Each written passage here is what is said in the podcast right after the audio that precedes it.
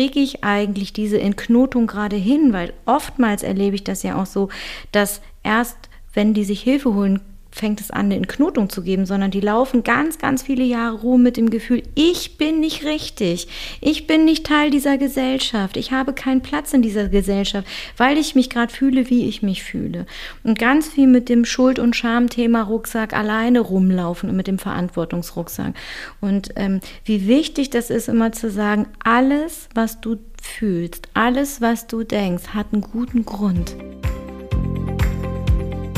Herzlich willkommen und schön, dass ihr eingeschaltet habt. Mein Name ist Denise Stellmann und dies ist der KWBS Podcast, weil jeder Mensch zählt, der Podcast der Karin und Walter Blüchert Gedächtnisstiftung. Für die Karin und Walter Blüchert Gedächtnisstiftung steht der Mensch im Fokus. Sie leistet Hilfestellung, schließt Versorgungslücken und schafft durch ihre Eigenprojekte gesellschaftliche Sensibilisierung und Aufklärung.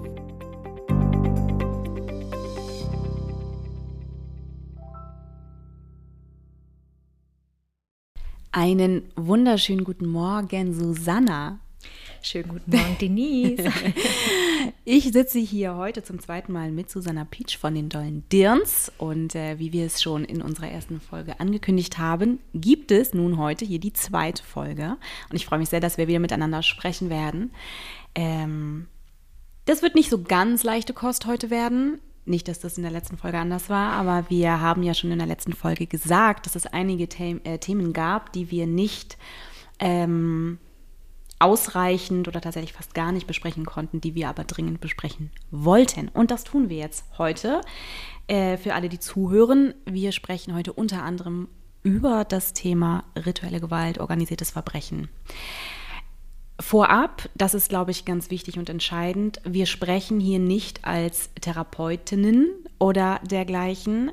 Wir sprechen äh, in erster Linie als Menschen, die mit diesem Thema zu tun haben, aus unterschiedlichsten Gründen ähm, und mit Menschen gearbeitet haben oder Menschen kennen, die eine Menge darüber erzählen können.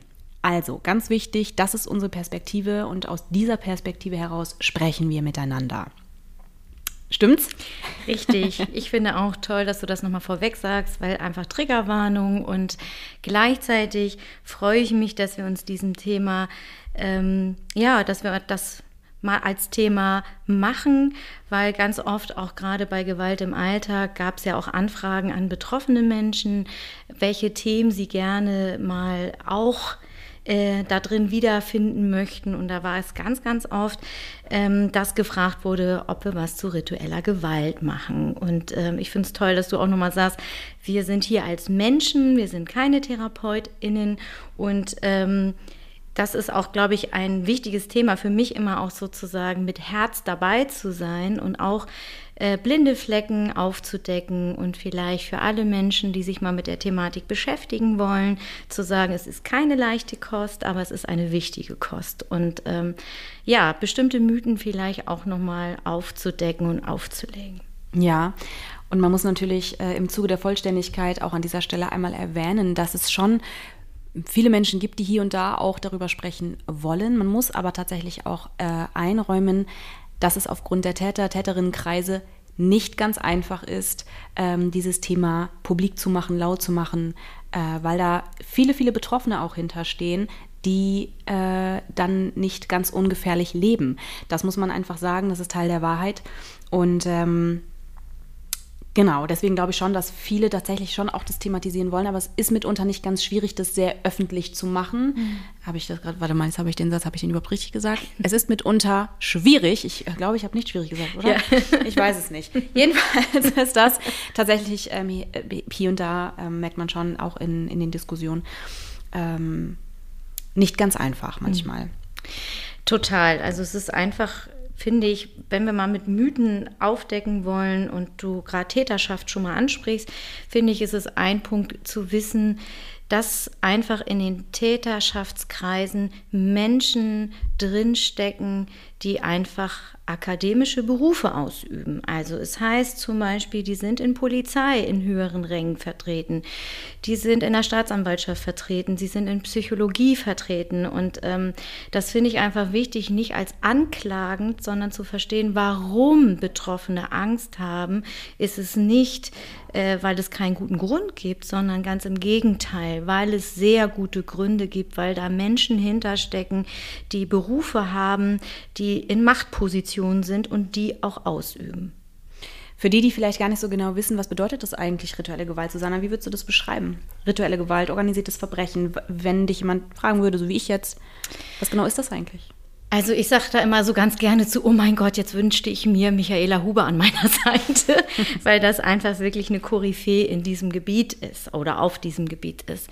Ich persönlich kann ähm, nur aus meinem kleinen ähm, Erfahrungsschatz sprechen und ähm, kann da auch sagen, das ist einfach den Fall, den ich betreue, das habe ich auch ähm, mit ähm, der Frau besprochen, ob ich sozusagen ein bisschen anonymisiert aus diesem Fall äh, sprechen darf. Und sie meinte, hat mir das Go gegeben. Insofern erstmal liebe Grüße, weil ich auch weiß, dass ähm, auch von der Person, der, ähm, ja, sie wird es hören.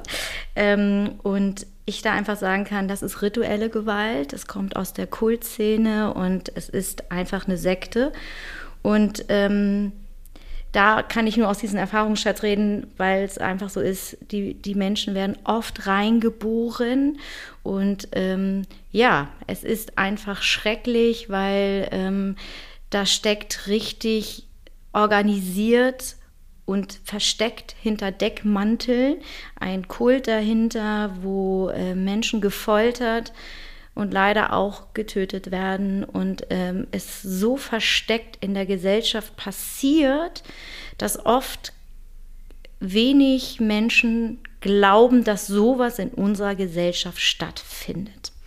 Ja, und ähm, an dieser Stelle ist vielleicht auch einmal wichtig zu sagen, dass die Idee, dass das etwas ist, was sehr temporär passiert, sehr selten ist, die totale Ausnahme, an dieser Stelle sollte einmal sehr klar gesagt sein, das ist nicht wahr.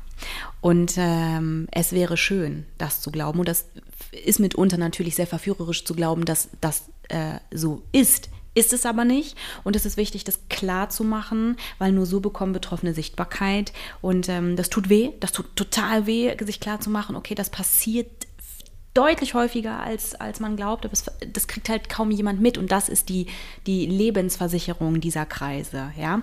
Das passiert, die sind, die sind, das sind sehr kluge Menschen, ähm, die, die auf, auf die perfideste Art und Weise äh, ihre, ihre, ihr System da äh, aufrechterhalten können äh, und die einfach ganz genau wissen, äh, und das ist, können Täter und Täterinnen ja sehr gut, die wissen ganz genau, äh, wie sie Dinge verstecken können. Und ähm, Deshalb ist das, wovon wir heute sprechen, kein Nischenthema. Ja? Und ähm, ja, eine, eine ja, wie, wie, eingangs gesagt, schwere Kost auf jeden Fall. Etwas, was ähm, nicht ganz einfach ist zum drüber sprechen mhm. und auch zum Zuhören. Das muss man ja. schon ganz klar sagen, ja. Ja, und Gleichzeitig, das ist so das, was ich meine, der blinde Fleck in der Gesellschaft, dass es so wichtig ist, in verschiedensten Kreisen genau damit aufzudecken, damit man das mitdenkt, dass man den Menschen helfen kann und auch nicht zu falschen Diagnostiken führt. Also ähm, ganz oft äh, landen Menschen in der Psychiatrie, die ähm, rituelle Gewalt, organisierte Gewalt erfahren haben und werden als schizophren bezeichnet. Und da ist es wirklich wichtig, eine Feindiagnostik, weil ähm, rituelle Gewalt Betroffene haben oft eine dissoziative Identitätsstruktur und sind halt viele Menschen, wir haben das immer so ein bisschen ähm, mit meiner Klientin sagen wir immer so viele, wir nennen es eine innere WG und ähm, es ist leicht für, leichter für Menschen zu denken, es ist eine Schizophrenie, für Betroffene total ja, falsch und leider für ihr Lebensverändern, wenn sie in diese Schiene reingepackt werden, anstatt dass Menschen mitdenken, dass es das gibt. Und dass die Menschen überhaupt nicht schizophren sind, sondern eine ganz andere Hilfestellung brauchen als die, die vielleicht schizophrene Menschen brauchen. Ja, das ist sowieso, also für die Menschen, die das zum ersten Mal hören oder denken, was, wovon reden die, was ist denn eine Dis, also eine dissoziative Identitätsstörung, ähm, ganz kurz nur angerissen, das kommt, ne, kommt aus dem Spektrum der, der, Spektrum der Dissoziation und es ist eine, eine eigentlich, wenn man es äh, runterbrechen möchte, in Anführungszeichen, ist es eine Überlebensstrategie. Ja? Das heißt, ähm, der Mensch spaltet sich sozusagen und wird viele. Und das Entscheidende dabei ist, dass mm, die sozusagen, also was so ganz klassisch ist, ist zum Beispiel, dass Menschen mit einer Dis Zeit verlieren. Ne? Also die, es kann passieren, also ich habe tatsächlich, kenne jemanden mit einer Dis, ähm, und dann kann es passieren, dass äh, die dann plötzlich irgendwie, dann spricht dann In-Person und dann switcht das und dann ähm, ist da ein Blatt Papier und da sind ganz viele Pferdchen drauf gemalt und ähm, die Person, die dann sozusagen nach vorne kommt, kann sich überhaupt nicht mehr daran erinnern, wer jetzt hat jetzt eigentlich hier diese Pferdchen gemalt. Ja? Also ähm, das ist, ich versuche das gerade so ein bisschen zu verbildlichen ähm, und das wirklich sehr, sehr, sehr doll angerissen, um es so ein bisschen zugänglich zu machen, was bedeutet das eigentlich und dergleichen. Also eine DIS ist sozusagen eine eigentlich eine sehr ausgeklügelte ähm, Überlebensstrategie von Menschen, die Dinge erlebt haben, Kinder, ja, die Dinge erleben, die nicht auszuhalten sind, ja. Und ähm, also ist zumindest ein Teil den äh, wir uns anschauen dazu. Und ähm, übrigens diese Sache mit dem Bild und den kleinen Pferdchen, ähm, die, die, Frau, die ich kenne, die, die eine Diss hat, ähm, also da sagen, da sage ich tatsächlich auch ihr. Ne? Also ich sage gar nicht du, sondern ich sage, wie geht's euch? Und so. Und sie hat eine ganz kleine, die äh, immer, wenn wir miteinander telefonieren, äh, unbedingt gesehen werden möchte und ähm, dann immer ganz viele kleine äh, Pferdchen auf dem Bild macht, äh, malt. Und äh, wenn dann eine andere Person sozusagen nach vorne kommt, hat die plötzlich denkt, wer hat denn jetzt hier diese Pferdchen gemalt? Ähm, das hat auch etwas sehr Warmes, etwas sehr, sehr Warmes, etwas sehr ähm, sehr menschlich. Es ist sehr, sehr menschlich und es ist ganz, ganz wichtig, dass, dass wir darüber sprechen, um sozusagen diese Angst davor zu nehmen. Menschen mit einer Dis, die, sind nicht beängstigend. Also wirklich, die sind nicht beängstigend. Äh, das, wenn man verstanden hat, warum das passiert, also wenn man verstanden hat, wo das herkommt und das ist wirklich, also es hat überhaupt nichts mit, und auch das, ich benutze jetzt Begrifflichkeiten, die um die Sache so ein bisschen klarer zu machen, hat nichts mit einer Geisteskrankheit oder ähnlichem zu tun. Ja? Wie gesagt, es ist eine ausgeklügelte Strategie. Ich finde das sehr, sehr klug, dass das Gehirn mitunter ja, das so machen kann. Ähm, und es ist wichtig, dass man da sozusagen ein bisschen Aufklärungsarbeit generiert, dass das nichts ist, wovor man sich fürchten muss. Überhaupt nicht. Ja? Und ähm, die Menschen, die in Person, die wissen auch sehr genau, wo sie sich zeigen können, wo nicht und so weiter. Also sich da so ein bisschen mit auseinanderzusetzen, ähm, das halte ich für sehr wichtig, damit wir endlich mal wegkommen von diesem ganzen, oh mein Gott, das ist irgendwas, hat was mit Schizophrenie zu tun und dergleichen, dann hat es nicht. Ähm, das sei an dieser Stelle einmal deutlich gesagt. Und ähm, nochmal, ich sage das jetzt an dieser Stelle hier nochmal, Susanne und ich sprechen nicht als Therapeutinnen hier, sondern wir sprechen aus anderen Beweggründen und versuchen es hier und da auch vielleicht mit plumpen Bildern ähm, zu verdeutlichen. Das an dieser Stelle nochmal sehr deutlich. Ja, ich finde einfach auch, so wie du das so sagst, zu, zu merken, dass das wirklich klug ist von unserer Seele, von unserem Körper, von unserem Geist gemacht, dass es eine Überlebensstrategie ist.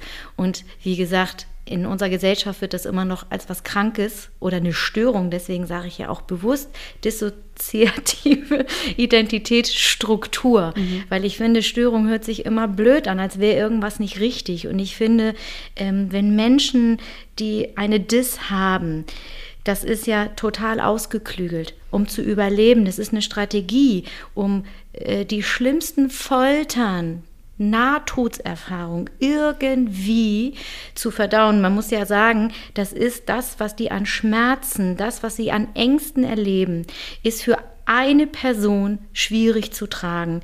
Deswegen muss einfach die Seele, der Körper, der Geist es so, also sag ich mal so, für sich verteilen, dass man sagt, das kann eine Person nicht tragen. Ja, ich brauche da mehrere Personen, um das überleben zu können. Und dann denke ich, wahnsinnig klug, was da eigentlich mhm. passiert. Und dass ich das so schade finde, dass das immer noch eine, ein Störungsbild ist, anstatt zu sagen, wow, was da eigentlich der Körper machen kann und macht, ist doch eigentlich gut und toll. Und wirklich, ich muss auch sagen, in meiner Erfahrung, ähm, dass ich sage, ich bin total dankbar, das so kennenlernen zu dürfen, das Vertrauen genießen zu dürfen, ähm, mit der Frau arbeiten zu dürfen und auch immer mehr in Person kennenlernen zu dürfen. Und genau das, was du sagst, mhm. ich habe überhaupt gar keine Angst oder dass ich denke, oh je, wie kriege ich das jetzt hin? Jetzt sind so viele, dass ich eher immer wieder denke, jede einzelne In-Person, die ich kennenlernen darf, erlebe ich immer wieder, dass ich sage, hey, das zeigt, dass wir gut im Kontakt sind. Das zeigt, dass die äh, In-Personen sich trauen, sich zu zeigen. Und ähm, ich erlebe das immer wieder, dass viele auch immer so Angst haben, auch äh, im therapeutischen Bereich damit zu arbeiten. Also wenn wir jetzt Klientinnen haben, wo wir sagen, ich habe keine Kapazitäten mehr, noch eine Person äh, mehr zu begleiten, zu betreuen. Äh, es ist schwierig, ähm, in diesem Bereich Helfersysteme aufbauen zu können, wo Menschen mit DIS gut aufgehoben sind. Und das ist sozusagen auch nochmal ein, Thema, was ich finde, was wichtig ist, ähm, dass wir da in Hamburg keine Schutzwohnungen haben für Betroffene, dass wir immer noch wenig ähm, in der Helferlandschaft haben, wo Betroffene sicher erstmal, wenn sie auch gerade äh, im Kult ähm, Kontext ähm, Gewalt erfahren und ja, Schutz brauchen für den Ausstieg. Ein Ausstieg ist dann nicht, dass man sagt, innerhalb von Monaten ist es erledigt. Das bedeutet Jahre. Und eine Ausstiegsbegleitung kann man sich nicht vorstellen, das betreue ich jetzt mal ein paar Monaten, sondern man muss bewusst sein, dass so ein System länger braucht. Und das ist okay und das ist einfach Teil dieser Struktur. Und dass ganz oft ich immer wieder erlebe, wie Betroffene aus aus diesen Rahmen immer rausfallen. Die fallen aus Helferlandschaften auch immer wieder raus, ähm, weil viele immer sagen, die sehen die, die Ziele nicht.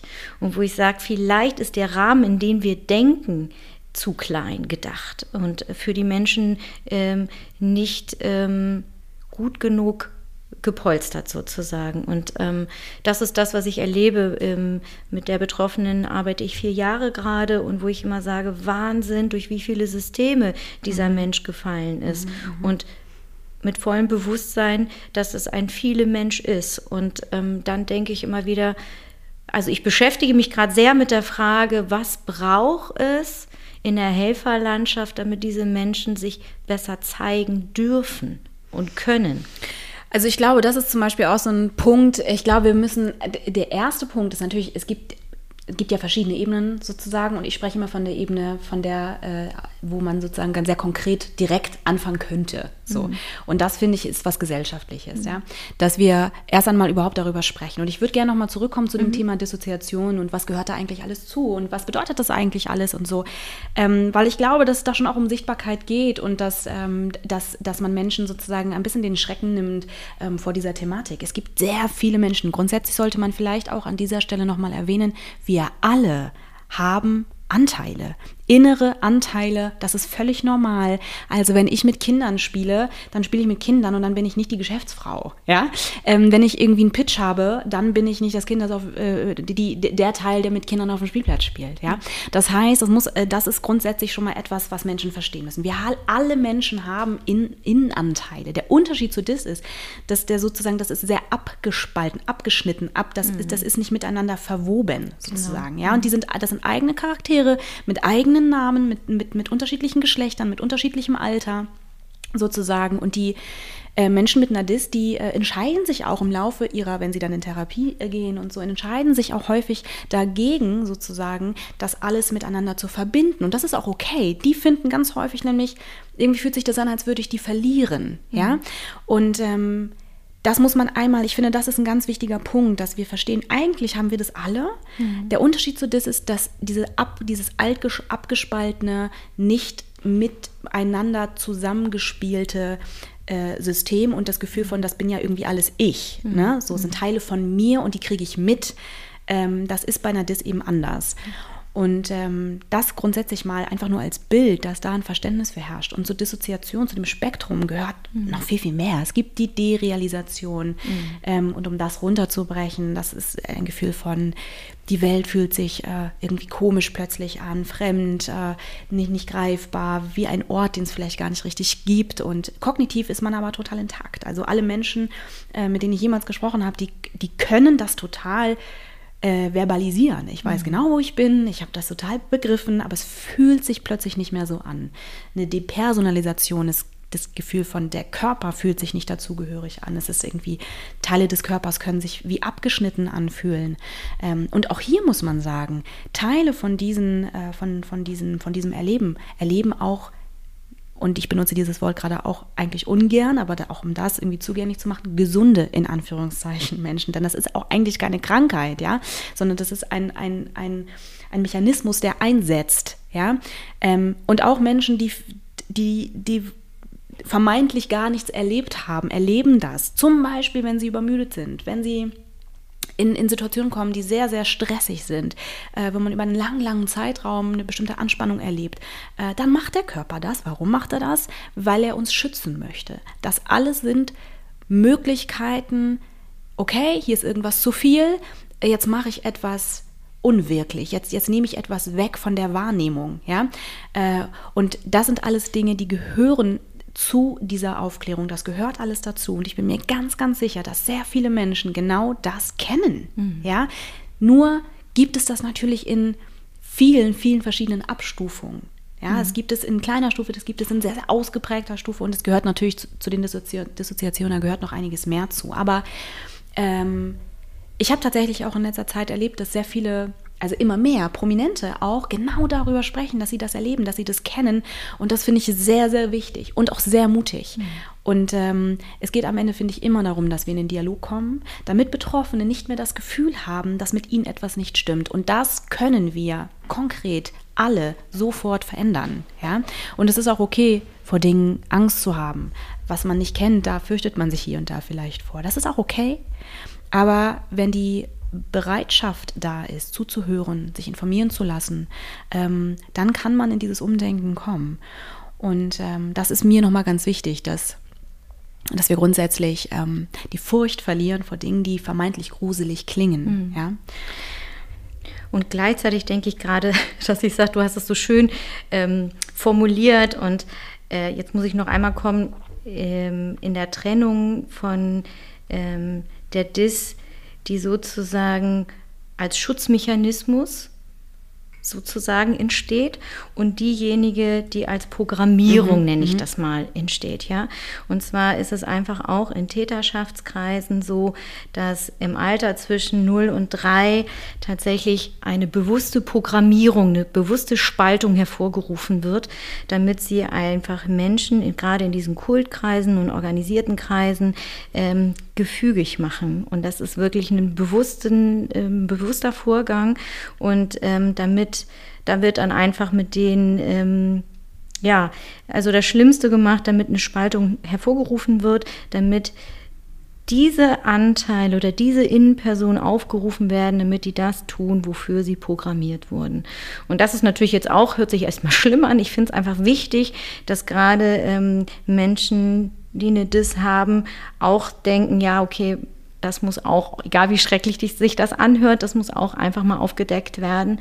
Und ähm, gleichzeitig zu wissen, das ist im Helferkreisen einfach so wichtig zu wissen, dass es auch eine programmierte Dis gibt, weil es dann einfach auch einen Mechanismus gibt, wo auch TherapeutInnen oder wo auch ich als Beraterin manchmal weiß, okay, da bin ich begrenzt in dem, was ich tun kann. Also wenn ein Mensch zum Beispiel eine Programmierung hat zu sagen, du darfst nichts trinken, du darfst nichts essen, dann können alle Therapeutinnen oder Kliniken sagen, ich zwinge dich, du musst jetzt essen und trinken. Die können es aber nicht, weil diese Programmierung gerade am Laufen ist. Und das ist total schrecklich für diese Menschen, weil sie das Gefühl haben, auch die Helferschaft, den also wo du als Mensch so wichtig geworden bist und du kannst diese Erwartung nicht erfüllen. Und zu wissen, ja, kann sie wirklich nicht. Da läuft eine Programmierung, da müssen wir anders denken, da müssen wir anders schauen, wie wir unterstützen können. Und da denke ich dann wieder, gut, muss ich nochmal sagen, ich bin nicht Therapeutin, ich weiß nicht, wie man Programmierung sozusagen, das ist nicht Teil meiner Aufgabe, das ist tatsächlich im therapeutischen Kontext, wo man dran arbeitet, aber das zu wissen und das mitzudenken, dass es auch eine Disk gibt, die programmiert ist und ähm, dass ähm, da einfach auch die Täterkreise äh, gut unterwegs sind und sehr schlau unterwegs sind und ähm, dass die Helferkreise gerade halt, ähm, wenn man im psychiatrischen Kontext arbeitet und in der Klinik arbeitet, ähm, dass ja ganz, ganz oft welche nachher ähm, ähm, in der geschlossenen landen, ja, und dann werden die sediert. Das ist mhm. total oh schrecklich, Gott, ja. kontraproduktiv. Oh, Leute, Leute. Wenn man das eben nicht weiß, dann tut ja der Mensch, der äh, in psychiatrischen Kliniken arbeitet, gehen die natürlich nach Plan. Aber für Menschen, die eine Diss haben, ist, ist es eine Katastrophe. Und ja, und da muss ich noch mal ganz kurz einhaken, weil mich das so wütend macht. Ja, also ich, ich finde dieses grundsätzlich, dieses Schema F ist ja grundsätzlich etwas, was, wo ich, wo ich auch appellieren möchte so gerne an, an, an Experten, Expertinnen, ja, ähm, dass, dass diese, dieses Schema F, was ganz häufig irgendwie Anwendung findet, nicht funktionieren kann, liebe Leute. Grundsätzlich bin ich skeptisch, ja. Ich meine, Leitlinien und so, das ist schon, für viele ist das sehr passend und sehr wichtig und dergleichen, aber besonders wenn wir über, über Traumafolgestörungen und sowas sprechen, ja, dann dieses Schema F ist am Menschen vorbeigedacht. Es funktioniert nicht. Das verdammt nochmal, es funktioniert nicht.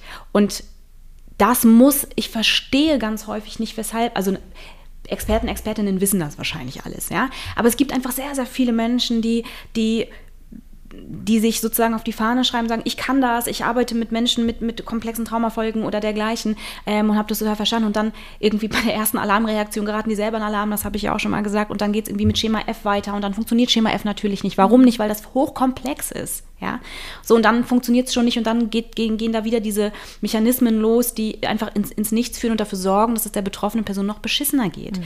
Und da muss einfach, da muss ein Umdenken stattfinden und ich kapiere ganz häufig nicht, wie es sein kann mit den Informationen, die wir uns holen können. Mhm. Ähm, Menschen, die, und ich bin keine Therapeutin und ich möchte auch keine Therapeutin sein. Ich bin keine Therapeutin, ja. Und trotzdem beschaffe ich mir Informationen und trotzdem belese ich mich, trotzdem gucke ich, mich, guck ich mir an, wie ist der Stand der Dinge, was gibt es für neue Erkenntnisse und so weiter.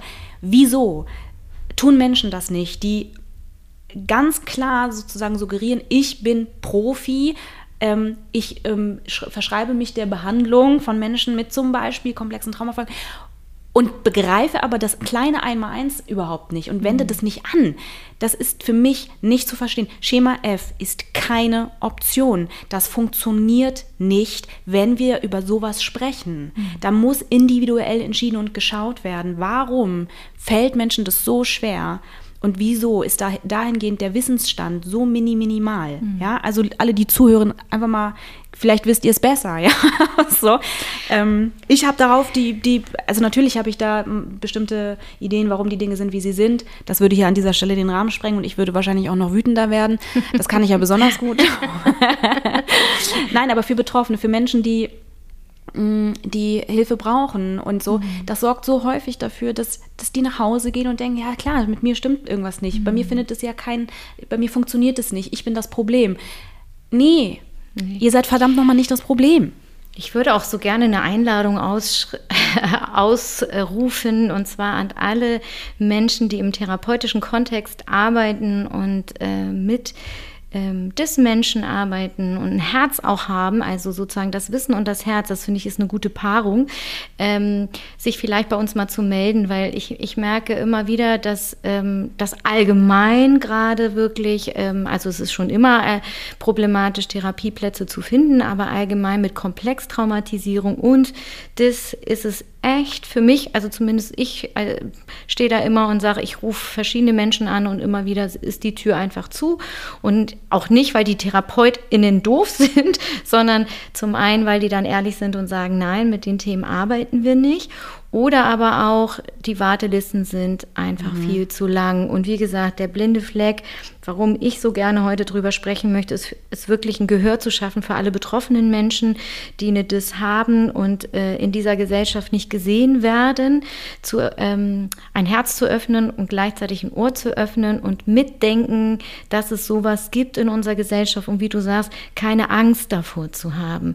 Weil ähm, diese Menschen brauchen uns alle mit Gehör und ich meine, das gilt für alle Betroffenen. Also da kämpfe ich ja auch sozusagen, da bin ich ja auch immer so, dass ich sage, oh Mensch, wie kriegen wir das hin, dass die Menschen nicht weghören, sondern hinhören und gleichzeitig schaffen, das ist mir ja bewusst, dass es eine harte Kost ist und gleichzeitig zu sagen, wie schaffen wir das, diese Themen an, an die Menschen zu bringen, um Herzen und Ohren zu öffnen und denen die Angst zu nehmen, sich zu dieser The zu verschiedenen Thematiken, was sexualisierte Gewalt anbelangt, hinzuhören und sich informieren zu lassen. Ja, da bin ich äh, ganz bei dir, das könnte ich so direkt äh, unterschreiben. Die Sache ist natürlich, dass ich auch glaube, dass, also warum bei mir da so eine Wut, mhm. so eine ich bin mir gar nicht sicher, ob das jetzt wirklich so eine ausgewachsene Wut ist. Ich bin nur, ein, ich habe das Gefühl, da ist so eine Deutlichkeit einfach sehr, sehr mhm. wichtig, ne? dass man da ein gewisses Standing hat und ähm, sich gerade macht auch und ähm, wenn da natürlich eine gewisse, wenn es einen gewissen Vorlauf gegeben hat, äh, wo man irgendwie über Jahre auch mitbekommt, äh, wie es Betroffenen ergeht. Und da kommen wir auch schon, da wird es dann auch schon konkreter. Ähm, ich sagte eingangs ja, dass ich äh, jemanden kenne mit einer Dis und ähm, der geht es tatsächlich ähm, nicht gut. Mhm. Das, ich hatte das, glaube ich, auch schon mal in einer Folge kurz angeschnitten, äh, die aufgrund von Fehlmedikation und dergleichen mittlerweile sehr schwer erkrankt ist. Und die hat einen, also die kommt aus dem äh, rituellen äh, Kult. Äh, Kontext und ähm, ist bis heute gefangen in diesen Strukturen, was natürlich, äh, also aus sehr vielen Gründen, es ist ja sehr perfide, was da läuft. Die Sache ist, dass natürlich, wenn man weiß, was äh, ihr oder ihnen wäre, also eigentlich mhm. sind es viele und eigentlich ähm, nenne ich das auch so, aber um jetzt nicht zu verwirrend zu werden, sage ich das, rede ich von ihr, mhm. ähm, dass ähm, die Geschichte, die sie erlebt hat, ähm, an sich schon so schwer auszuhalten ist, dass diese, diese, diese aufgrund von Fehlmedikation, auf, und das ist tatsächlich Fakt, ne? das ist nichts, was ich mir hier irgendwie ausdenke, sondern das ist über Jahre eine, eine, eine, eine große Fehlmedikation hat stattgefunden. Es gab dann ähm, äh, Fachkliniken, wo sie aufgrund von verschiedensten Symptomatiken dann äh, vorstellig werden musste und dort wurde halt rausgefunden, okay, das hat ähm, hat mit diesen Medikamenten zu tun, die da über viele, viele Jahre gegeben wurden. Und das hat sie so schwer krank gemacht, auch irreparabel jetzt. Die sitzt mittlerweile im Rollstuhl, ähm, die verliert langsam ihre Sprache. Ähm, ich möchte nicht über die Diagnose sprechen, weil das mhm. ähm, ist auch nicht wichtig an dieser Stelle. Ähm, aber das bricht mir das Herz, mhm. weil ich mich frage, wie, wie unfair kann etwas sein? Mhm. Und vor allem, das hätte verhindert werden können. Mhm. Das hätte mit Wissen definitiv verhindert werden mhm. können. Und ähm, das, das ist Wahnsinn, weil sie ist unfassbar. Ja, also die hat einen, einen Wumms und ähm, eine, eine gewisse ähm, Abgeklärtheit, diese Dinge zu handeln. Natürlich aus mehreren Gründen, ne? das, das muss man natürlich ganz klar sagen, aber ähm, ich habe mir geschworen, dass ich ähm, mein Menschenmögliches tun werde, um gesellschaftlich dahingehend diese Stigmatisierung äh, ein Tick aufzulösen und darüber zu sprechen, einfach weil das nicht nochmal passieren darf. Ja? Mhm. Das ist das, das ist, ähm, für mich, sie ist meine totale Heldin, so, mhm. ähm, einfach weil sie einfach krass ist, ja, mhm. also alle, ne, wie gesagt. ähm, da, das kann, das ist, das ist überhaupt nicht zu, also das ist nicht zu fassen, mhm. mit was für einem Wumms da äh, Leben weiterhin stattfindet und ähm, mit was für einer Akzeptanz auch, mhm. dass gewisse Dinge eben jetzt sind, wie sie sind. Und ähm, ja, das fasst mich echt sehr an. Mhm. Das fasst mich sehr an und äh, ich möchte nicht nochmal miterleben, ähm, dass jemanden, den ich so liebe, ähm, auf eine Weise bestraft wird, zu, wiederholt. Mhm. Ja, ja. Ähm, weil die Menschen zu wenig wissen. Und ähm, sie hat überhaupt kein, also sie hat, sie braucht null Mitleid kein Millimeter Mitleid, Mitgefühl ja, aber Mitleid überhaupt nicht. Äh, und wenn ich sage, sie ist meine Heldin, meine ich das sehr ernst. Äh, ich bin manchmal, sitze manchmal da und denke, das ist einfach, ich wüsste nicht, ob ich das so hinkriegen könnte. Natürlich, na, sie hat ja auch keine Wahl. Was soll sie machen? Ne? So. Aber die, diese, sie könnte auch deutlich negativer sein. Mhm. Mhm. Und das ist sie nicht. Und das ist, und, und das auch nicht die ganze Zeit. Das ist auch etwas, wo sie reingewachsen ist, mhm. natürlich. Ne? Aber ich habe mir ganz klar geschworen, dass ich, wenn ich kann, darüber rede, mhm. äh, damit das nicht nochmal passiert. Ich finde das voll gut, dass du das so sagst, weil es auch darum geht, ähm, vielleicht auch mit falschen Bildern aufzubrechen, weil auch ich kann sagen, dass ich nicht ähm, finde, dass das schwieriger ist, mit Dis-Menschen zu arbeiten, weil das ist ja ganz oft ähm, die, die, die Idee, die herrscht. Und nee, das traue ich mir nicht zu. Und ähm, ich erlebe das, dass ich sage, das Einzige, was ich gebraucht habe, also ich habe auch immer gesagt, oh Gott, in dem Bereich kenne ich mich gar nicht aus, ich bin keine Expertin, aber was gut für uns war, also das ist so nach vier Jahren, dass wir natürlich auch immer gucken, bin ich noch die Richtige oder ähm, was brauchst du, kann ich dir das geben, was du brauchst? Und das eigentlich ganz klar war, was wichtig war, ist Offenheit, Ehrlichkeit in Beziehung gehen können. Und das ähm, sozusagen ein Sicherheitsgefühl zu geben von, was immer unsere Grundsätze sind. Ich entscheide nichts über deinen Kopf hinweg auch egal, ich halte es aus, dass ich weiß, du bist noch in Täterkreisen unterwegs und äh, ich komme nicht in Aktionismus und denke, ich, ich bilde mir nicht ein zu wissen, wie ich dich da rausholen kann, weil das, das kann ich nicht. Aber was ich kann, ist bei dir bleiben, dir zuhören, die Stunde, die wir gemeinsam haben, die ganz da zu sein und an deiner Seite zu stehen und sozusagen mit dir äh, die schlimmen Erfahrungen, die du hast, auszuhalten und zuhören zu können. Und das ist irgendwie immer wieder das, wo, wo ähm, wir im gemeinsamen Austausch immer merken, das ist aber das, was hilft, was sie kennt, ist einfach oder was ähm, sie alle kennen, ist das oft ein Schrecken bei, ähm, ähm, bei Helferinnen sozusagen da ist und dass irgendwann fehlt die Kraft. Also Selbstfürsorge auch für Helferinnen ist wichtig, eine gute Selbstfürsorge zu haben und zu schauen. Also für mich ist es so super, dass ich sage, ich brauche Menschen, mit denen ich reden kann. Und auch da zum Beispiel ist es sozusagen für mich wichtig. Ich bin gerade in Hamburg dabei, mit KollegInnen aus dem Nexus-Kreis zu schauen, äh, wer arbeitet eigentlich ähm, mit des Menschen? Wie kommen wir in den Austausch? Wie können wir uns vernetzen? Weil Täterschaft, machen wir uns mal nichts vor, die sind super vernetzt. Die wissen ganz genau, was sie tun, wen sie anrufen können, mit wem sie sich connecten können. Und dann denke ich, wir im Helfersystem haben da echt noch Nachholbedarf, zu sagen, wir brauchen auch Räumlichkeiten, wo wir uns austauschen. Und natürlich mit ähm, vollen Bewusstsein zu sagen, der Kreis darf vielleicht nicht zu groß werden, weil Täterschaft mischt sich immer mit. Das ist der Punkt, ja. Mhm. Auch ich hatte einen Anruf mhm. der dritten Art gehabt, ähm, wo so, wo in mir so ein Bewusstsein war, okay, ich hatte gerade jemand am Apparat, der mitgekriegt hat, ich arbeite mit mhm. vielen Menschen und das war ein Durchchecken, was weiß ich eigentlich alles. Genau, darüber. und das ist auch ein wichtiger Punkt, dass äh, äh Täterkreise sozusagen die, und darum ist es auch so schwierig mhm. äh, mitunter, das Thema so publik zu machen, wie es eigentlich gemacht werden müsste, weil Täter und Täterinnen sozusagen, die tauchen auf.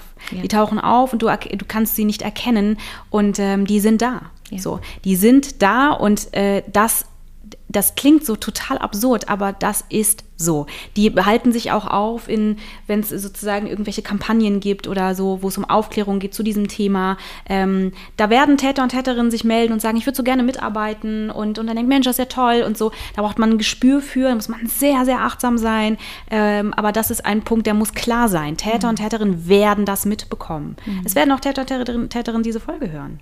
Ja, ja, ja und gleichzeitig denke ich sozusagen, ähm, wie gut, dass sie auch zuhören. Und zwar, wir lassen Betroffene nicht allein. Auch so viel Angst und Schrecken, Täterschaft versucht auch auszuüben, dass es auch eine Ansage ist, wir sind auch da und es ist wichtig, Positionierung für Betroffene zu finden.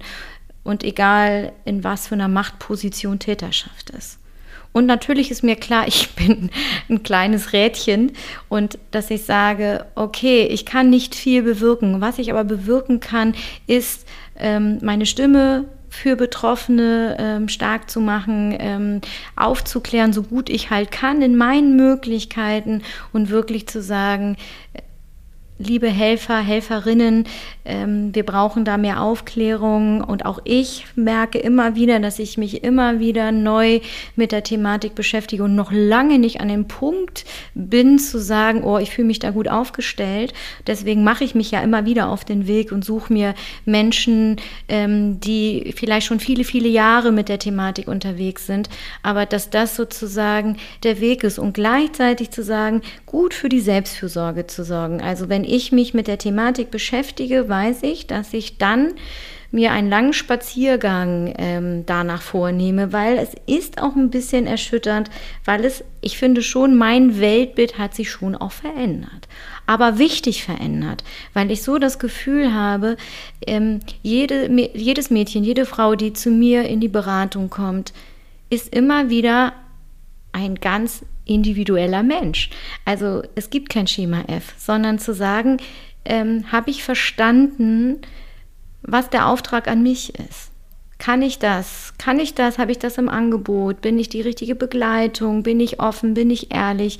Bin ich, bin ich ähm, sozusagen die richtige Begleiterin? Und im, mit vollem Herzen. Also ja, zu sagen, ich habe eine gewisse Kompetenz und ich überschätze mich nicht und ich finde, jede, jeder Mensch, der Hilfe braucht, hat es verdient, ein Gegenüber zu haben, ähm, der auch professionell, aber auch mit Herz dabei ist.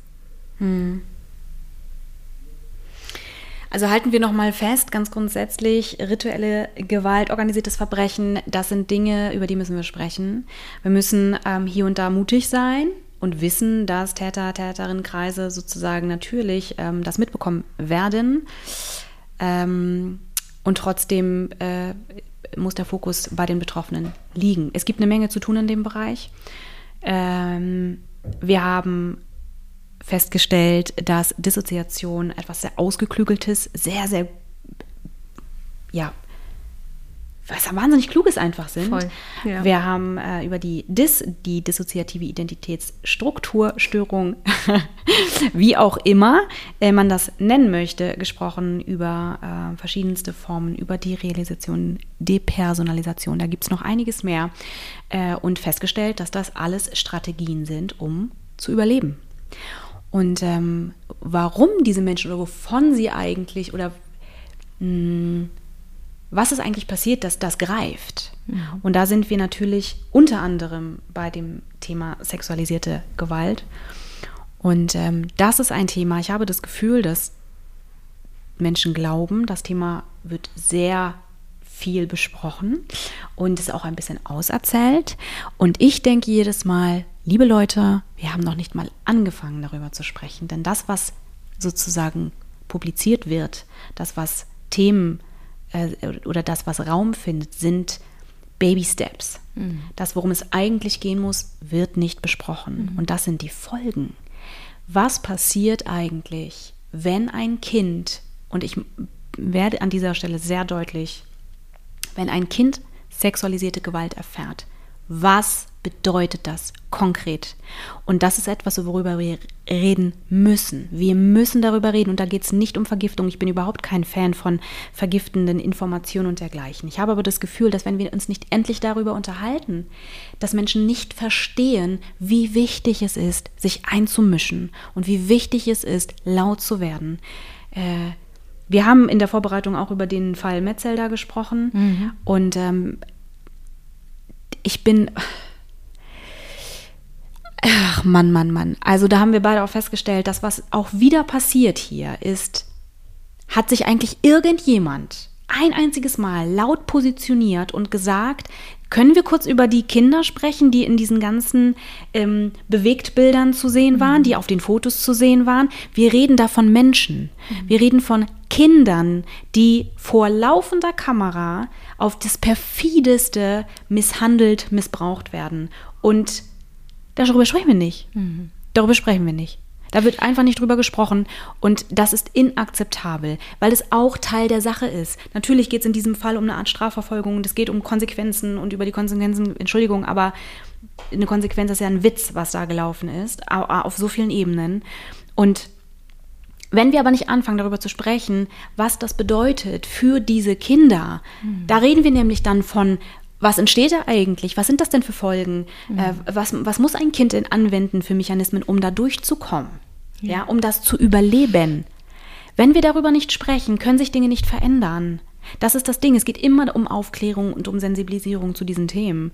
Und es ist ein, und das ist entscheidend, ganz besonders in diesem Kontext, zu diesem speziellen Fall, ein Schlag ins Gesicht für jeden Menschen, der betroffen ist. Dieses Urteil ist eine Frechheit.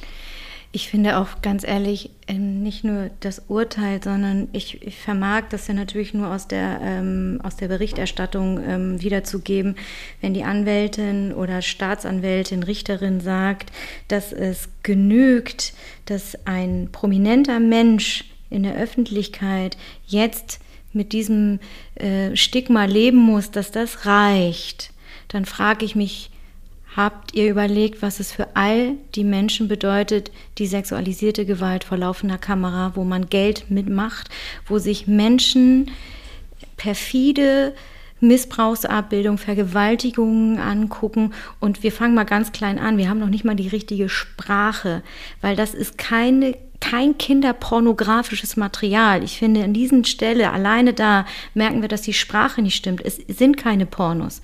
Es sind Folterbilder, es sind Vergewaltigungen von Kindern und, und Jugendlichen. an dieser Stelle übrigens auch kein Sex, Freunde, Nein. ja? Das sind alles Worte, Leute, das das ist doch kein Sex. Das ist Gewalt. Genau. Es hat überhaupt nichts mit, mit, mit, mit Sex zu tun. Ja, also deswegen auch Begrifflichkeit, ne? also sexualisierte Gewalt und dergleichen. Da gibt es Gründe für, dass man das so nennt. Mhm. Ähm, aber das muss einfach wichtig sein. Ich weiß, dass viele Menschen das überhaupt nicht böse meinen. Die benutzen diese Worte, weil mhm. sie für sie so. Aber auch da muss eine Sensibilisierung stattfinden. Das hat damit nichts zu tun. Genau. Es ist äh, bitte nur, nur mal mitschneiden. Genau. Ja? ja, das ist sozusagen, da fängt vielleicht auch Bewusstsein an, weil Sprache macht Bewusstsein. Und wenn man da schon ähm, eine Verwischung stattfindet und dann lässt man es auch leicht äh, in der Verwischung hängen. Und da finde ich einfach wirklich nochmal wichtig zu differenzieren, was da genau passiert ist. Und wie gesagt, man hat über ein Urteil gesprochen, man hat nicht darüber gesprochen, was ist eigentlich mit den Kindern und Jugendlichen, die ähm, also wo die Bilder durch die Welt gehen, wo ähm, Menschen sich das angucken und ähm, ja, dafür nicht bestraft werden oder nicht adäquat bestraft werden. Ähm, und welche Botschaft senden wir Täterschaft damit zehn Monate auf Bewährung? Ähm, da frage ich mich wirklich, damit ähm, bewegt mich, wie es für Betroffene ist, diesen, dieses Urteil ähm, zu hören, ähm, aber auch, wie es für Täterschaft ist, weil wir müssen mal ja eins denken, die Menschen, die wenigen, sag ich mal, die wenigen Menschen, die ähm, verurteilt werden. Es ist ein minimaler Prozentsatz, wo es überhaupt zum Urteil kommt. Und dann kriegen sie so ein kleines Urteil. Und man muss ja auch sagen, es sind die kleinen Fische, die vor verurteilt werden.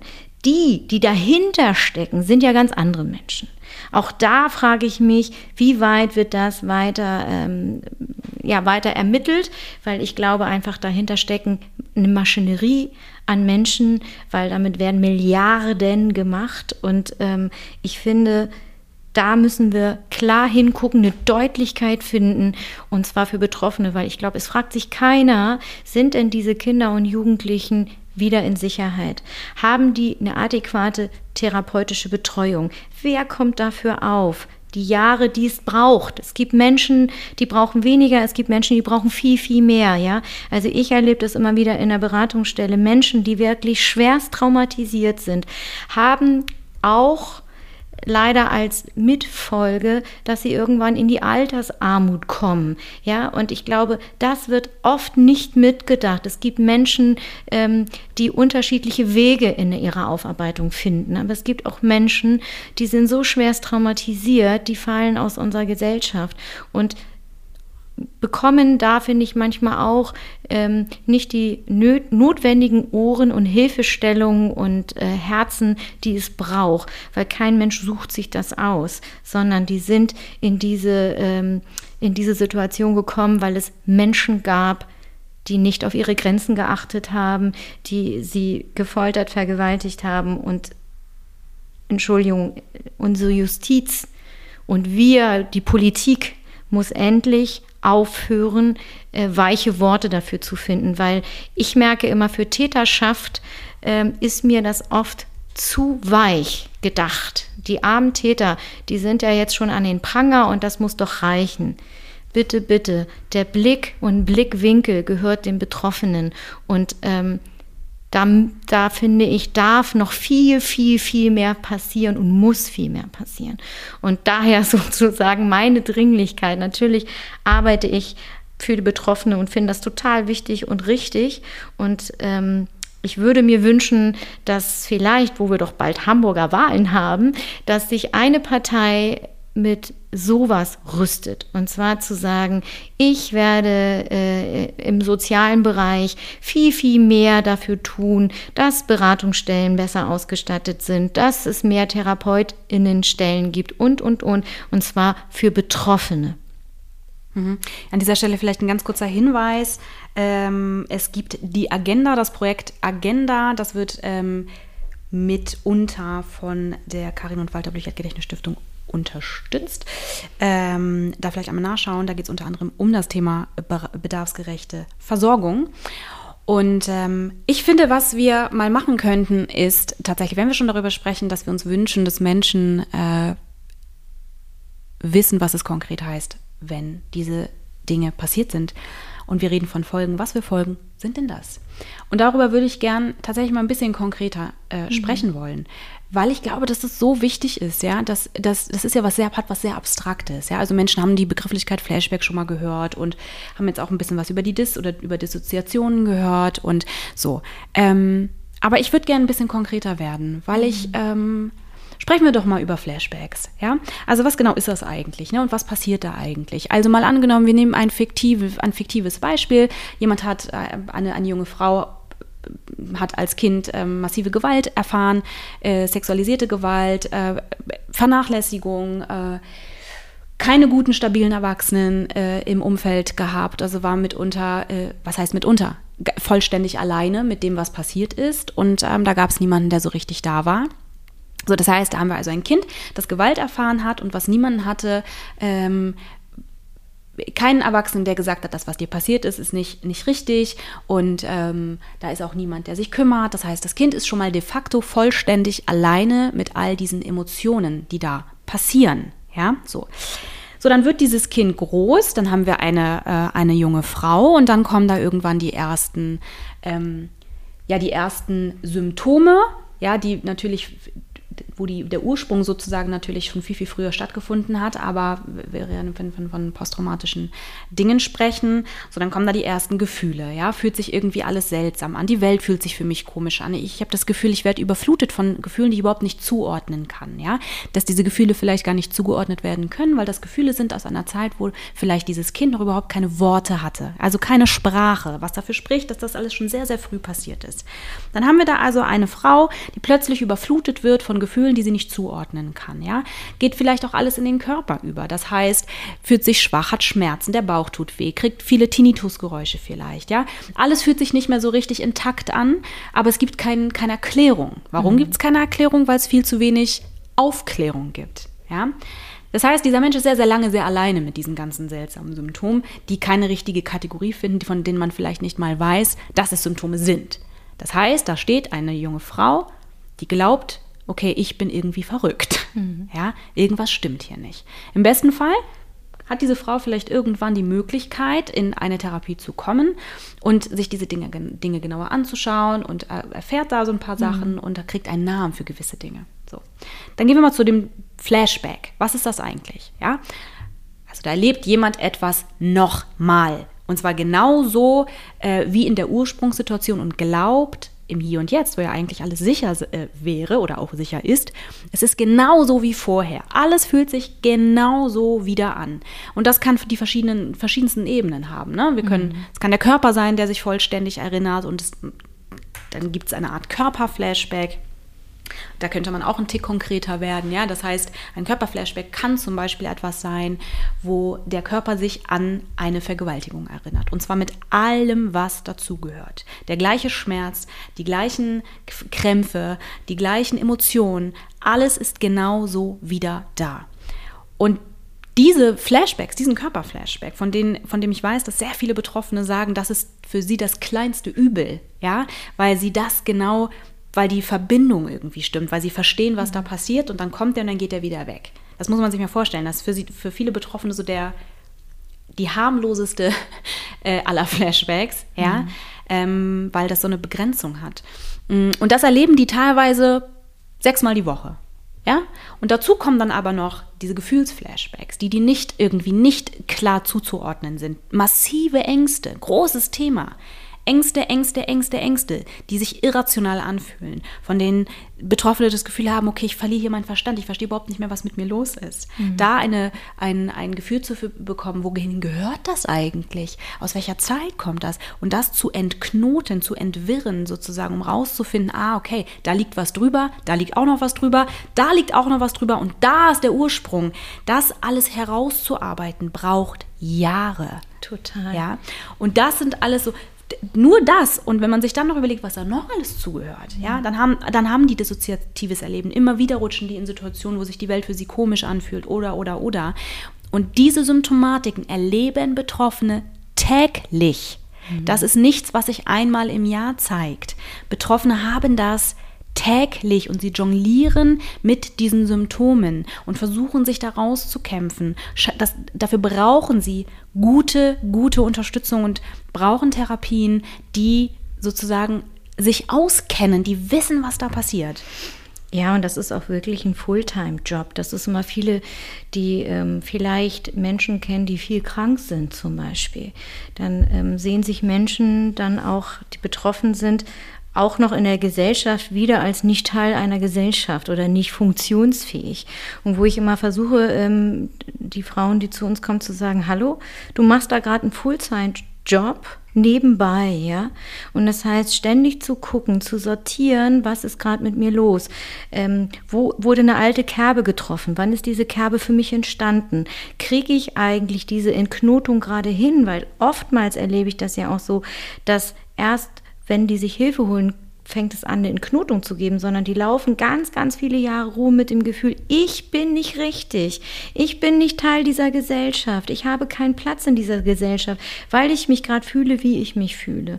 Und ganz viel mit dem Schuld- und Schamthema Rucksack alleine rumlaufen und mit dem Verantwortungsrucksack. Und ähm, wie wichtig das ist, immer zu sagen, alles, was du fühlst, alles, was du denkst, hat einen guten Grund.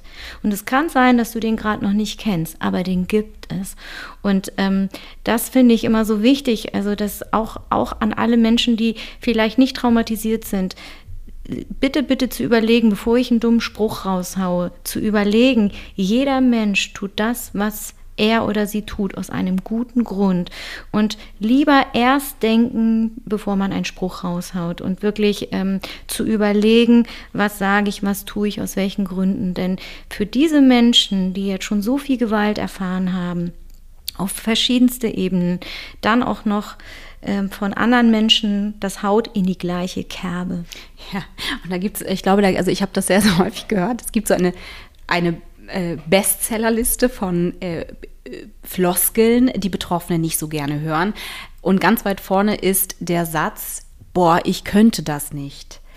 Da frage ich mich immer, liebe Leute, also Entschuldigung, da hat ja nicht bei einer betroffenen Person jemand an die Tür geklopft und hat gesagt, hey, na du, du ganz kurz, will gar nicht lange stören, aber ich habe hier irgendwie einen Rucksack, da ist ein dicker, fetter Schicksalsschlag drin. Ganz kurz, brauchst du, willst du? Weil wenn du es nicht, wenn du es nicht kannst, nehme ich das natürlich selbstverständlich wieder mit, Freunde. So läuft es ja nicht. Das heißt, ihr könnt bitte nicht zu Betroffenen sagen, also ich könnte das nicht. Mhm. Die haben keine Wahl.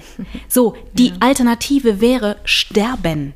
So, das heißt, wir reden hier von Leben oder Sterben. Mhm. Und bitte, bitte nicht sowas Unüberlegtes dahinwerfen. Betroffene werden euch, äh, Betroffene werden euch da nicht sagen, boah, also, wie kannst du nur sowas sagen? Aber das tut weh. Mhm. Wenn du mittendrin steckst und versuchst zu genesen, zu heilen, gesund zu werden, dann möchtest du bitte nicht hören, boah, also ich könnte das nicht. Oder sowas wie, boah, du bist aber so, so stark.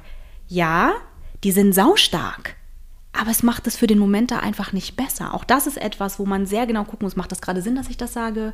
Oder tue ich vielleicht jemandem damit weh? Ich kenne so viele, wirklich, die genau das schlucken, Die hören das und die wissen, das ist ganz, ganz lieb gemeint. Aber das tut denen weh. Mhm. Warum tut das weh? Weil die keine Wahl haben. Mhm. Ab dem Moment, wo der Spielraum sich verabschiedet, in dem Moment, wo du dich nicht mehr entscheiden kannst, ja, und das gilt ja auch das gilt ja auch für uns, ja. Also in dem Moment, wo eine Situation für uns ernst ist, also wo es uns anfasst, wo wir mit zu tun haben, wo, wo es uns direkt betrifft, sind bestimmte Sätze, Floskeln schmerzhaft weil es da eben keine Beweglichkeit mehr gibt. Da gibt es kein, ich könnte mich ja auch dagegen entscheiden. Mhm. So. Hm. Und wenn jemand sagt zum Beispiel, mir hat vor kurzem jemand gesagt, ich mache ja keine, ich, mache, ich bereite mich ja nicht auf einen Marathon vor, wo ich nur ähm, genügend trainieren muss, um im besten Fall ins Ziel zu kommen. Da macht natürlich, boah, bist du stark, ganz, ganz viel Sinn. Aber ich habe ja hier überhaupt gar keine Entscheidungsgewalt. Mhm. Ich bereite mich nicht auf einen Marathon vor, sondern ich habe genau eine Möglichkeit, nämlich durchzuhalten ähm, und weiterzumachen. Und dann ist das ganz schön zu hören, du bist aber stark, nur ich habe keine Wahl. Mhm. Und das waren, waren für mich sehr wichtige ähm, entscheidende Momente. Mhm. Und das erzählen einen ja nur Menschen, die sozusagen in der Situation stecken, mhm. ja. Und natürlich, ganz viele meinen das überhaupt nicht böse, aber es ist nur, wie gesagt, da, da, muss eine Sensibilisierung auch hin und vielleicht dann hier und da solche Sachen wie, boah, also ich könnte das nicht. Sag's doch auch nicht zu jemandem, der gerade Krebs gekriegt hat. Also ich könnte das nicht. Wie du könntest nicht? Wenn du es hast, hast du es. Was, was ist denn das für hm. eine, für eine, hm. verstehe ich gar nicht. Oder wenn du, wenn dein Kind erkrankt oder sowas, ja. Und ich wünsche mir wirklich für Menschen, die, die äh, solche Begrifflichkeiten irgendwie da sehr häufig unüberlegt nutzen, denkt doch nur einmal darüber nach, was passiert eigentlich, wenn euch etwas heimsucht, wo ihr nicht entgegen, dagegen entscheiden könnt. Ich wünsche mir, dass ihr dann nicht solche Sätze hören müsst, weil ihr das nicht verdient. Ja? Also ein super Satz ist ja auch, das muss doch irgendwann mal auch mal gut sein. Lass es los, lass es los. Du musst es nur hinter dir lassen. Da denke ich auch immer, das darf die Betroffene, der betroffene Mensch immer bitte selber entscheiden, wann es für sie, für ihn mal gut ist. Ähm, weil ich finde halt mit bestimmten Wunden, die nenne ich gerne mal Urwunden, die hat man immer wieder mal, dass sie sich mal melden. Und selbst wenn man es gut im Leben hat, werden sie sich vielleicht mal wieder melden. Und dann ist das, das muss irgendwann mal gut sein. Dann denkt man, ja, stimmt, wäre schön, wenn es so wäre. Aber so ist es nicht. Und das suggeriert immer wieder, ähm, den Betroffenen, du strengst dich nur nicht genug an. Und das finde ich dann halt so schade, weil ich sage, also was ich euch sagen kann aus meiner Berufserfahrung ist, die arbeiten wie blöd. Und es gibt keine Menschen, die härter arbeiten, als die, die sich auf den Weg machen, ihren Rucksack auszupacken. Ja? Das finde ich bedarf eigentlich eines Diplomes, ja. Alleine diese Lebenserfahrung, diesen Lebensschmerz, diesen Biografieschmerz mal auszupacken, ja das ist echte Arbeit. Und das verdient so eine Anerkennung. Und das ist halt das, was aber bei uns in der Gesellschaft noch nicht angekommen ist, dafür eine Anerkennung zu bekommen und nicht irgendwie wie gut gemacht, das hast du ja toll gemacht, sondern diese ganzen blöden Sprüche, die Betroffene oft zu hören, wäre schon ein großer Akt zu sagen, lasst es doch mal sein. Ihr könntet ganz hilfreich sein, ähm, wenn, wenn, wenn man sensibler ähm, mit der Thematik umgeht und mit Wörtern und gut gemeinten Sprüchen halt so. Ich finde es immer toll. Also ich erlebe wirklich auch ganz, ganz viel in der Beratung, ähm, wie viele tolle Menschen auch ähm, im Leben von Betroffenen ist, sind. Und das finde ich immer nochmal so ganz schön zu sagen, dabei zu bleiben, was hilft. Was hilft denn? Es hilft Menschen, die ein Herz haben. Es hilft Menschen, die dich so nehmen können, wie du bist, nämlich wunderbar, weil alleine du, du bist, bist du wunderbar, ja? Und einzigartig. Und auch mit deinem Biografieschmerz oder mit deiner erlebten Kerbe bist du einzigartig und wunderbar. Und ähm, ja, also einfach, da werde ich jetzt so ganz philosophisch und keine Ahnung, moralisch, also dass ich so denke, gute Menschen an der Seite zu haben, das macht was aus und das hat einen Wirkungskreis für Betroffene. Menschen zu haben, egal ob im Helfernetzwerk oder im privaten Helfernetzwerk, das macht was aus. Und eine Sache ist mir total wichtig, ich weiß gar nicht, ob meine Kollegen das wollen. Es gibt Basis Prävent, das ist eine Beratungsstelle für Jungs und Männer, die sexualisierte Gewalt erlebt haben. Ich bin immer sehr mit der weiblichen Form unterwegs, weil ich einfach mit Mädchen und jungen Frauen arbeite. Ich erwähne aber die ähm, Jungs von Basis Prävent unheimlich gerne, weil einfach die Dunkelziffer bei Jungs und Männern auch verdammt hoch ist. Und dass vielleicht, wenn jetzt Betroffene da draußen ähm, zuhören, äh, männlich sind oder sich männlich fühlen, äh, bitte, bitte, bitte denkt an Basisprävent und vielleicht auch nochmal an alle Sozialbehörden, äh, die es gibt und auch äh, an die Politik. Es ist ein, eine Tragödie, dass Basisprävent immer noch nicht auf festen Füßen stehen. Also es ist einfach so, dass wir uns so wünschen, dass auch die Jungs von Basisprävent einfach klar einen Haushaltstitel bekommen, der fest geschrieben steht. Mhm. Das war mir nochmal so wichtig. Noch mal sagst. Ja, ja, ja, ja.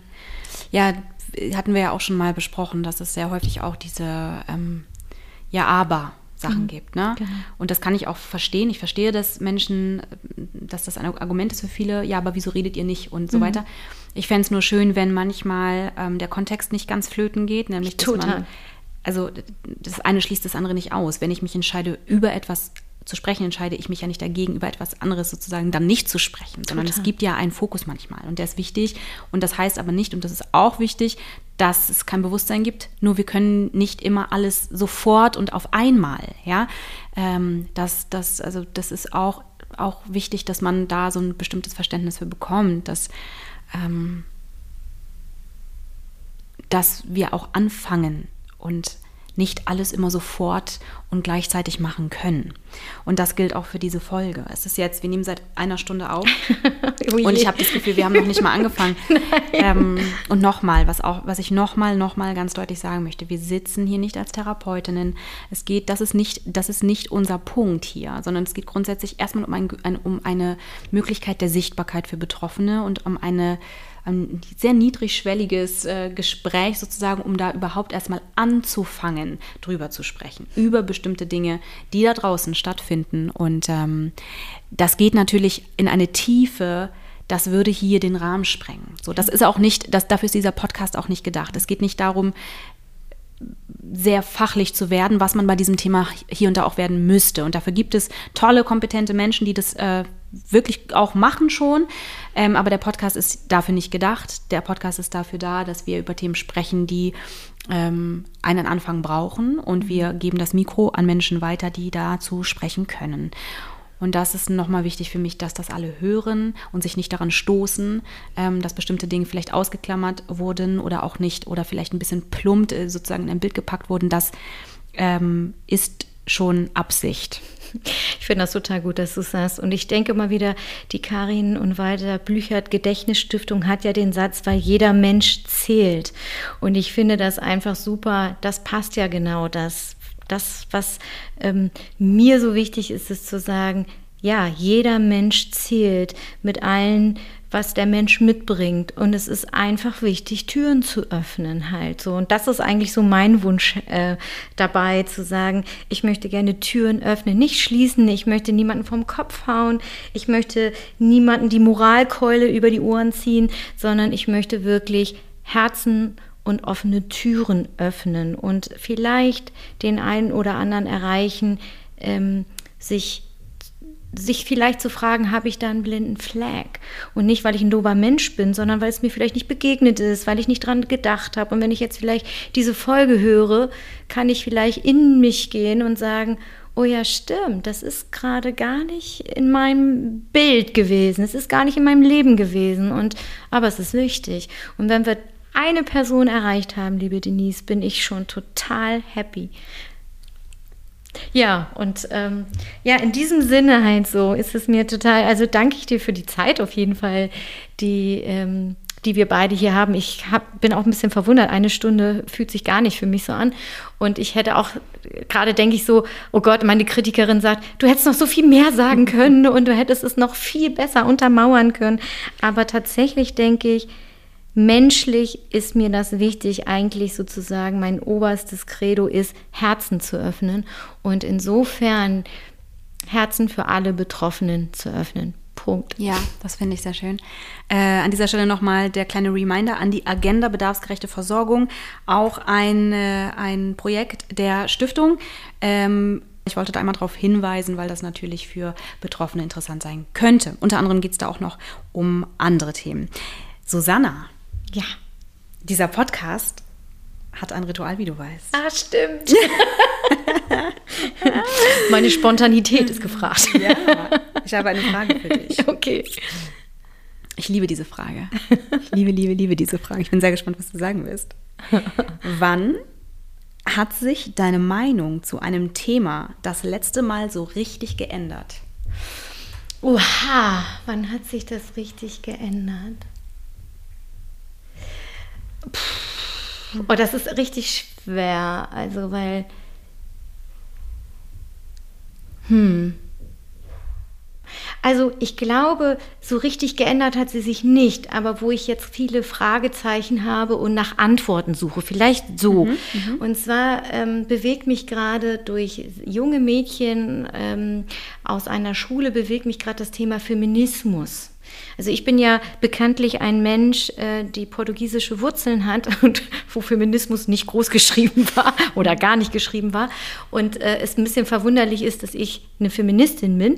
Und ähm, ich mich natürlich sehr als Kind immer gefragt habe, warum haben Männer andere Rechte als Frauen und Fragezeichen und ich habe die nie richtig beantwortet bekommen.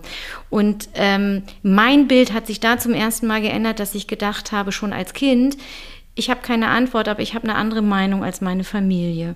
Das ist sozusagen, und ich finde das ganz spannend, weil mich begegnet, also mir begegnet gerade das Thema wieder, dass junge Mädchen zwischen 15 und 16 sich hinstellen und sagen, wir müssen in aller Deutlichkeit sagen, wir sind Feministinnen, weil es braucht es noch in dieser Gesellschaft. Mhm. Und die landen genau mit den gleichen Antworten wie ich damals. Und ich sage, Moment mal, liebe Leute, ich bin heute 44 und die 15-, 16-Jährigen dieser Zeit stellen sich gerade genau die gleichen mhm. Fragen. Mhm.